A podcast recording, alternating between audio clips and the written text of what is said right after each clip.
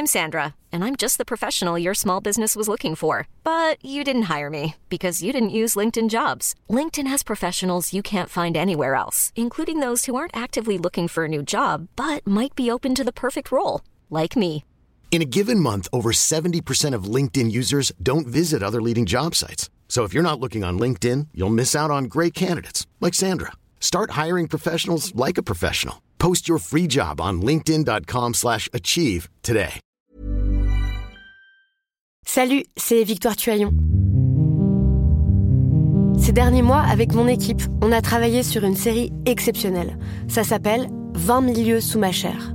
L'autrice, Caroline Potier, a exhumé des cassettes audio qu'elle enregistrait pour sa meilleure amie lorsqu'elles étaient ados et qu'elle traversait l'enfer, les violences que lui infligeait son père. À partir de son histoire, Caroline Potier, devenue journaliste, a mené l'enquête.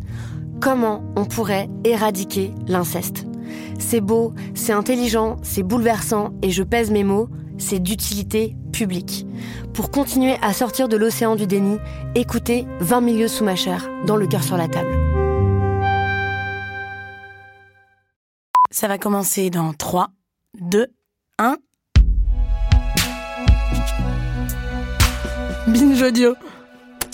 Lorsqu'on aborde le problème de l'éducation nationale, on est d'abord effrayé par son ampleur.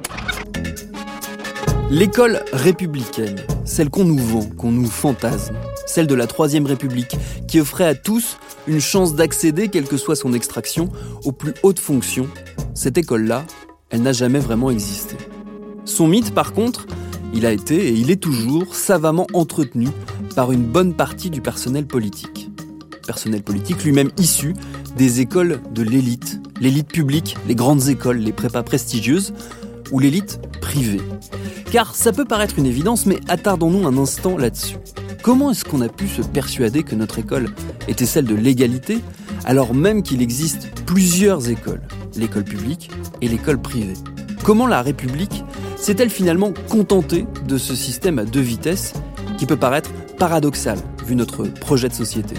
Remontons là encore le fil de cette histoire très française. L'enseignement a été pendant très longtemps, très majoritairement, une prérogative de l'Église.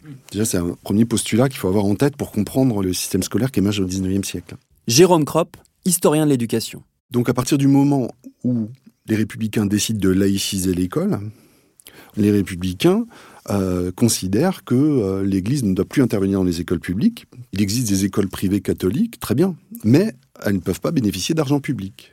C'était le principe. Donc ils étaient très, euh, comment dire, cohérents en fait, euh, ces républicains des années 1880. Et donc pendant toute la Troisième République, il y a cette conflictualité entre l'Église catholique et euh, la République. C'est dans les années 20 que l'Église catholique finalement se rallie vraiment, en tout cas, à l'existence d'un régime républicain, tout en critiquant évidemment ses dispositions laïques. Fondamentalement, structurellement, le moment clé qui modifie les données du problème, c'est quand même la loi Debré de 59 qui va conduire à l'établissement de contrats entre les établissements privés et l'État, en contrepartie desquels les enseignants de ces écoles privées vont être rémunérés par l'État. Et là, ça change la nature un peu du, problème, parce que ça permet quand même à l'enseignement privé, dans certaines euh, limites, mais néanmoins à l'enseignement privé de se développer et euh, de devenir un recours en fait pour les familles face, par exemple, à une décision d'orientation qui serait négative dans, dans l'enseignement euh, public, ou pour éviter la sectorisation qui est instaurée au début des années 1960 pour l'entrée dans le second degré. Au cours de la période de l'entre-deux-guerres, il y a un enseignement public, donc un enseignement d'État, et un enseignement privé. André Robert est historien de l'éducation. Un enseignement privé essentiellement catholique, formant des élites de la nation. Euh, du côté du public, il y a les grandes écoles hein, qui existent déjà, bien entendu, certaines depuis la Révolution, etc. Mais euh, si on prend euh, des présidents de la République comme François Mitterrand, par exemple, mais aussi Charles de Gaulle lui-même, ils ont fréquenté des écoles religieuses. À partir de 1959, De Gaulle a une, vraiment une volonté réformatrice et il veut réguler le système privé, essentiellement catholique, encore une fois, ce qu'il fait par cette loi Debré de 1959, qui s'attire les foudres des laïcs au cours des décennies, justement, qui ont suivi les années 59, 60, il y a eu constamment des tentatives du secteur privé, secteur privé catholique, pour pousser ses pions en essayant d'obtenir le maximum de l'État et le minimum de contrôle de l'État. Et euh, là, ça a donné lieu à euh, des moments de crispation. En 1977, la loi Germer, qui va dans euh, ce sens. Puis en 1984, contre le projet de réforme de euh, Alain Savary, les énormes manifestations en faveur de l'école libre, etc. Puis dix ans plus tard, en 94, quand la droite tente à nouveau de pousser des pions pour euh, faire progresser le système privé, les contre-manifestations du camp laïque qui aboutissent à un, arrêt des mesures que voulait prendre, poussé par euh, sa majorité, euh, le ministre euh, François Bayrou. Moi, je dis de la manière la plus formelle et la plus sereine que personne n'est lésé dans cette affaire et surtout pas l'école publique dont la charge demeure à 100% aux collectivités locales. Nous étions arrivés à régler ce problème, à pacifier ce problème c'est le risque d'un déséquilibre entre l'enseignement privé et l'enseignement public qui est encouru. Je pense personnellement que le gouvernement devrait trouver le meilleur prétexte pour renoncer à ce texte et à ce projet. Tous les politiques savent, parce qu'ils l'ont vécu dans les années 1980 à 1990, que celui qui mettrait en avant une guerre pour détruire l'autre école a perdu d'avance. Claude Lelièvre, historien de l'éducation. Pratiquement toutes les familles sont intéressées aux deux systèmes. Déjà, la moitié d'entre elles vont de l'une à l'autre. Quand on a la moitié d'entre elles qui utilisent au moins pour l'un de ses enfants les deux systèmes, le premier qui dit je supprime l'un des systèmes est mort politiquement. Donc cette question n'est plus que de l'ordre de la guérilla, mais on l'a quand même dans notre mémoire c'est une suite qui se joue maintenant d'une autre façon, plutôt sur le terrain démocratisation ou pas, mais qui devrait pour moi se jouer aussi sur la question plus ou moins démocratique ou non.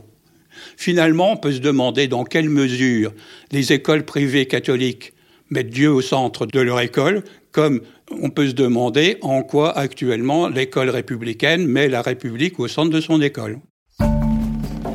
La question scolaire, celle qui mettait un camp ou l'autre dans la rue, a déserté le champ politique. On ne s'interroge presque plus sur la coexistence des deux systèmes et sur le rôle que tout ça fait peser sur les inégalités scolaires. Il faut dire que de son côté, le système public a su inventer ses propres voies pour développer à sa manière les inégalités. Ce qui se passe après la Seconde Guerre mondiale, c'est qu'il y a toute une théorie économique qui commence à se répandre, qui dit qu'il faut élargir les élites parce que on se rend compte que les pays qui réussissent sont des pays qui ont une main-d'œuvre qualifiée et une classe intellectuelle nombreuse pour enrichir l'innovation économique. Mais il s'agit bien du recrutement des élites. Vincent Troget est historien de l'éducation. Et ça, c'est généralisé en 1959 par le général de Gaulle, euh, qui, dans, la, dans une réforme, je cite toujours le, un des titres de l'exposé des motifs, il est indiqué, un des sous-titres, c'est investir à plein profit. Et donc, l'idée du général de Gaulle, qui reprend tout ce qui a été dit avant et qui le généralise, c'est il faut multiplier la formation des ingénieurs, des cadres, des profs, des savants, des techniciens, des ouvriers qualifiés, etc. Et on charge le système éducatif de le faire. Donc, on est toujours dans l'idée que ce système est sélectif. Et dans un deuxième temps, dans les années 60, 70, 80, avec 68, on développe une autre idée de l'égalité des chances, qui est développée dans la société cette fois, et par la gauche, l'idée qu'un système éducatif juste doit pouvoir donner à chacun les chances de s'épanouir, de trouver son chemin, de, de se développer, de s'émanciper. Donc il y a un malentendu. Parce que si votre but c'est de sélectionner les meilleurs, vous sélectionnez. Hmm. Et tout le système est construit pour amener le plus grand nombre de gens dans les classes préparatoires, dans les, dans les filières prestigieuses du système éducatif. Alors on peut le faire plus ou moins démocratiquement, mais il faut bien être conscient que ce nombre de places est limité. Notre système méritocratique euh, laisse à penser que si vous accédez aux plus hautes écoles, qui vous permettront d'accéder aux plus hautes fonctions, parce qu'en France, par ailleurs, l'accès aux meilleurs emplois est extrêmement corrélé à l'accès aux meilleures grandes écoles, on parle même pas de l'université. Gurvan Le Guellec, journaliste spécialisé dans l'éducation pour l'Obs. Il y a cette idée que finalement, on est élu, on est élu au nom de son du, fait de son mérite, son pur mérite. Alors, effectivement, euh, euh, ben, on se rend compte des études statistiques qui sont sorties très récemment. Hein. Euh, je pense à, Julien Grenet qui a, travaillé sur ça, qui, montre à quel point euh, dans nos grandes écoles, et encore plus dans nos très grandes écoles qui vont être le vivier des élites euh, politiques, économiques, plus tard, vous avez une surreprésentation hallucinante de, CSP+,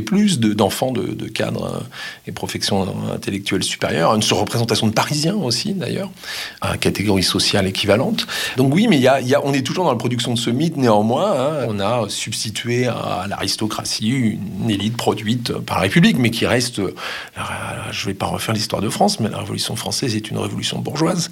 Et de, fait, oui, euh, notre système scolaire produit une élite qui a une base sociologique extrêmement euh, hmm. réduite.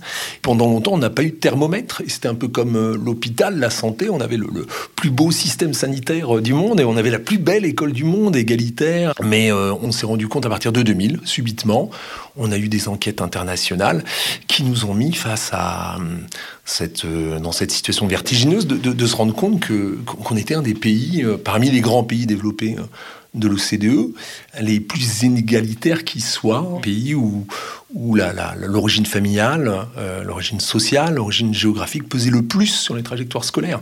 Les inégalités scolaires en France, à 15 ans, c'est au niveau du Chili. On n'a rien contre les Chiliens, mais c'est juste qu'ils mettent pas d'argent dans leur éducation. Donc euh, c'est quand même un, terrible euh, constat d'échec. Et ça, c'est PISA, donc c'est cette grande enquête euh, qui est lancée en 2000. Des pays confrontés aux résultats de PISA ont, réagi. On a parlé d'un PISA choc en Allemagne. En France, c'est vrai que ça a été, et c'est toujours compliqué, ça évolue petit à petit. Ça prend du temps parce que, parce que oui, euh, c'est quand même très très compliqué de, se confronter à cette réalité-là. Dès le début des années 2000, quand cette enquête PISA euh, arrive, hein, dans les médias, on voit bien dès le début qu'il y a un fort déterminisme social et je dirais euh, un nombre très important d'élèves en difficulté. Nous n'avons pas pris en France hein, les bonnes politiques.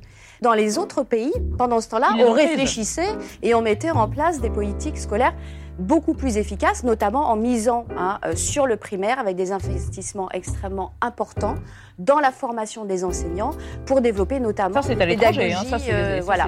Là, vous parlez de, de, de, l'étranger, dans les étrangers. Quand on est dans un système ultra sélectif de euh, sélection des élites, Laurence Decoq est historienne de l'éducation il se produit évidemment un entre-soi des élites qui n'a aucun intérêt à ce que ça change, parce que euh, c'est évidemment une position confortable. Eux-mêmes sont persuadés qu'ils détiennent, comment dire, les ressources nécessaires pour être dans euh, euh, le camp des, dominants, au sens des décisionnaires. Et donc c'est un système qui se reproduit. c'est vraiment très bourdieusien. Hein. Donc ceux qui détiennent les rênes du pouvoir n'ont aucun intérêt à ce que la reproduction cesse. Comme ils détiennent les rênes du pouvoir, on voit bien que du coup l'impulsion politique, euh, elle est euh, particulièrement entravée en fait par euh, ces habitus. Hein. Encore une fois, c'est pas des gens qui se réunissent dans une salle et qui disent on va on va tout empêcher, faut que rien ne bouge. Tout ça évidemment relève de dispositifs sociaux, d'interaction sociale. Alors, tout le monde va dire, y compris euh, les Jean-Michel Blanquer, y compris tous les ministres qui se sont succédés, tout le monde va dire, oh oui, il faut vraiment faire quelque chose, hein, parce que ça ne peut plus durer, etc. La mixité sociale, c'est fondamental, c'est ce qui fait aussi République, si je puis dire. Tout ce qui est fait actuellement avec la priorité à l'école primaire va évidemment dans le sens de la mixité sociale. Le décrochage scolaire, plus il est développé, euh, plus c'est un signe d'échec euh, collectif. D'une certaine façon, tout ce qui est fait pour l'école est contre le décrochage scolaire mais ils sont tellement emprisonnés par leur disposition euh, sélective, élitiste, leur habitus de la bourgeoisie, de la grande administration, de la distinction sociale, que finalement ils n'arrivent pas du tout à saisir le défi hmm. qui est face à eux. Évidemment, ceux qui viennent de là ben, ont incorporé ces dispositions et ces positions, euh, pas de façon d'ailleurs machiavélique. Claude Lelièvre. Il y a le fait aussi que, jusqu'à maintenant je n'ai pas euh, prononcé, mais que nous nous disons héritiers des Lumières. Or, les Lumières sont fondamentalement, sauf quelques exceptions, pour le despotisme éclairé. Ce n'est pas rien non plus. Et le fonctionnement de notre école, elle-même, dans son type disciplinaire, est du type despotisme éclairé. Ça a des vertus, mais c'est corrélatif avec euh, la démocratie euh, aristocratique. Donc, c'est pas facile de nous en débarrasser parce que partout nous fonctionnons comme ça, de bas en haut. Est-ce que vous diriez que euh, l'école française est un système élitiste, purement élitiste, qui se déguise en système égalitaire? C'est un système foncièrement, de fait, élitiste dans ses modes de fonctionnement, organisationnel, institutionnel, mais elle ne le voit pas parce que précisément, elle est dans le, mythe fondateur des Lumières. Tout le monde doit devenir une élite. On fait comme si tout le monde l'était, mais au fond, on ne prend pas et on n'affronte pas la réalité telle qu'elle est. Et ceux, évidemment, les uns et les autres ont plus ou moins d'intérêt à ça, mais ceux aussi qui ont le, plus d'intérêt au changement, eux, ont encore moins de chances de pouvoir comprendre le système. J'ai été ministre, je suis président de la République. Je crois de tous mes collaborateurs être celui qui a le parcours euh, scolaire le moins prestigieux. Et pourtant, c'est moi le président. Hein Regardons un instant d'où nous viennent nos élites républicaines. Par exemple, le top du top de l'élite, nos présidents de la République. Il y en a eu 8 depuis la fondation de la Ve République. Sur les 8, 7 sont passés par l'école privée. Le seul à être issu du public, c'est Georges Pompidou, qui dirigeait la France entre 1969 et 1974. Depuis, tous les présidents, de gauche comme de droite, ont fréquenté non seulement les écoles privées, mais aussi les corps d'élite de l'école publique. Comment dès lors imaginer qu'ils puissent avoir l'impulsion de modifier le système qui les a façonnés? De la même manière, le ministre actuel de l'Éducation nationale, Jean-Michel Blanquer, a fait ses classes au sein du collège Stanislas, un collège privé, catholique, d'élite parisien. Est-ce qu'on peut décemment s'attendre à ce qu'il soit prêt à prendre à bras le corps le sujet des inégalités scolaires? Jusqu'à quel point une scolarité euh, chez les bons pères, au collège Stanislas, vous rend sourd euh, à la question de la mixité scolaire? C'est une question, euh, une dissertation auquel il faudra répondre en, en 4 heures. Gurvan Le Guélec. Moi, je fais pas de procès d'intention. J'en sais rien. Je constate juste qu'il s'est pas saisi de cette question. Euh, vous pouvez dire la même chose d'Emmanuel Macron, hein, qui a fait une, une dans le public à Henri IV, mais qui n'est pas forcément le, lycée le plus représentatif du lycée moyen français, et qui auparavant était aussi chez les, chez les jésuites, je crois, à Amiens. C'est vraiment le gros point faible à mes yeux de des cinq ans de, de Blanquer. Euh, c'est la question de la ségrégation scolaire qui est un des deux éléments pointés par les experts internationaux quand on parle des inégalités en France pour comprendre pourquoi en France on est à ce point-là mauvais. Parce qu'on peut dire qu'il y a les écrans, il y a tout ça, il y a la société qui va pas, comme on l'entend parfois avec des enseignants. Mais je leur dis oui, mais d'accord, mais dans les autres pays c'est pareil. Pourquoi chez nous on est à ce point-là inégalitaire, aussi inégalitaire que nos amis chiliens? Bon, alors l'OCDE met en avant deux trucs. Un, la formation des enseignants. Et puis le deuxième élément, c'est la, ségrégation euh, sociale dans les écoles françaises, qui est quand même très poussée, qui est extrêmement poussée dans les métropoles, hein, au collège notamment. On a, on a des situations délirantes comme à Paris, où on a un décalage souvent complet entre la population d'un secteur et la population de son collège. Tout ça a un effet extrêmement délétère sur notre école. Et tout ça n'a pas été traité. Tout ça n'a pas été traité parce que politiquement trop sensible, parce que touché aux cartes scolaires à Paris, à Lyon, à Marseille et même dans les petites villes de province comme Blois où j'ai grandi, et eh bien touché à ça politiquement, c'est trop sensible vis-à-vis d'une euh, vis-à-vis d'un électorat CSP+ qui craint euh, le collège unique, qui craint que son enfant soit mélangé avec des avec euh, des mômes qui effectivement ont des retards éducatifs.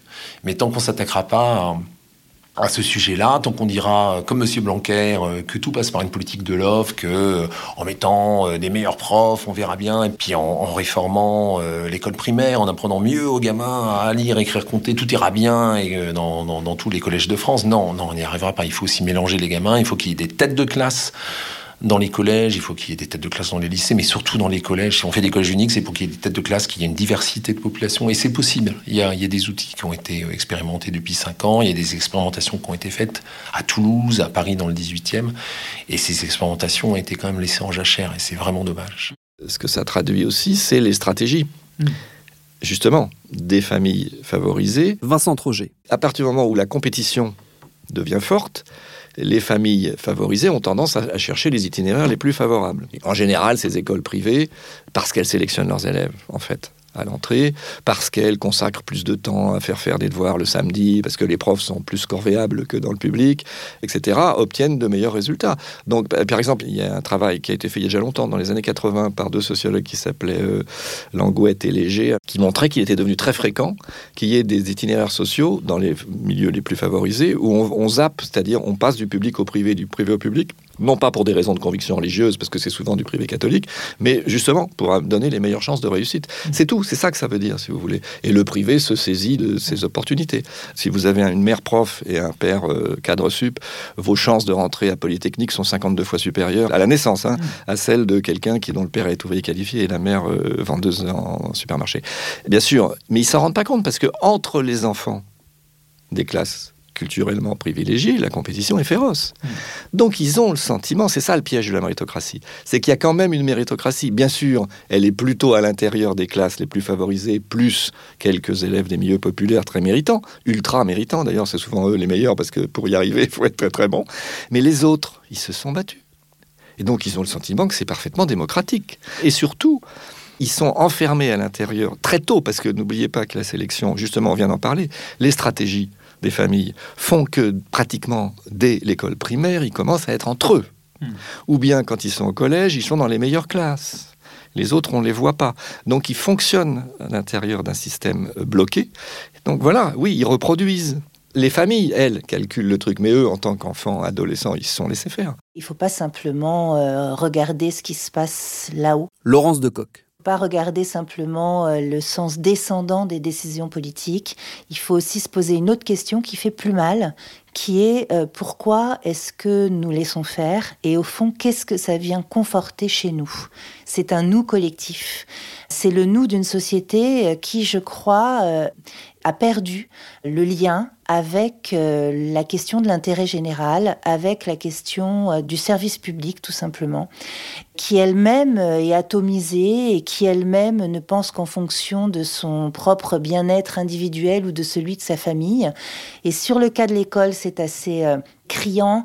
On le voit par exemple à des familles vraiment situées à gauche, voire même à l'extrême gauche, et qui vont soustraire leurs enfants à l'école publique pour les mettre dans des écoles privées ou dans des écoles alternatives très très tôt, tout petit, c'est-à-dire à un moment où euh, en réalité rien ne justifie de soustraire ses enfants à l'école publique parce que les enfants vont bien, parce que l'école publique en plus pour les petits, elle fonctionne plutôt bien.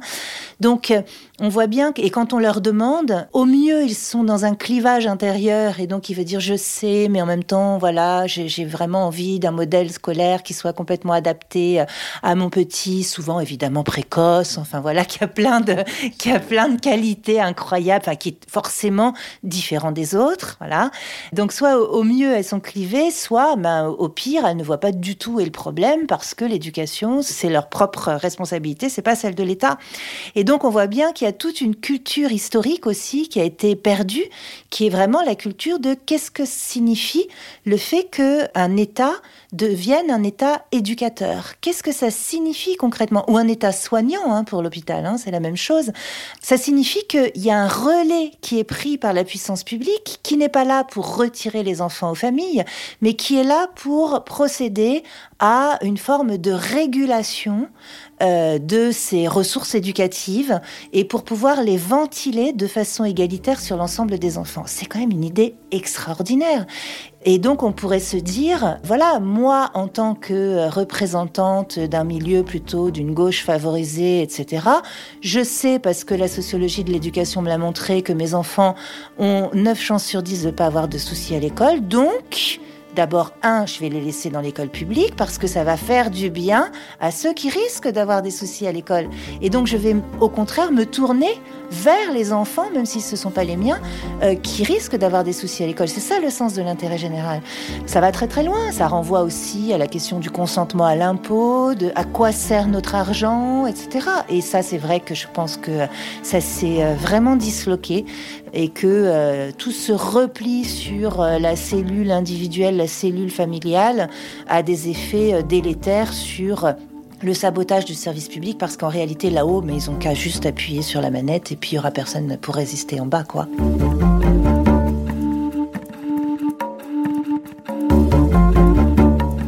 À suivre.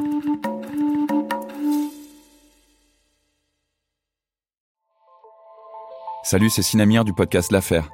En 2016, je suis monté sur un bateau de sauvetage en Méditerranée et ce que j'y ai vu n'a pas changé. En tout, depuis 10 ans, on compte même près de 30 000 morts sur cette mer. Alors, dans le naufrage, notre nouvelle enquête, j'ai voulu raconter un cas concret. Comment 130 personnes sont mortes en 2021 à la frontière de l'Europe, malgré des dizaines d'appels de détresse.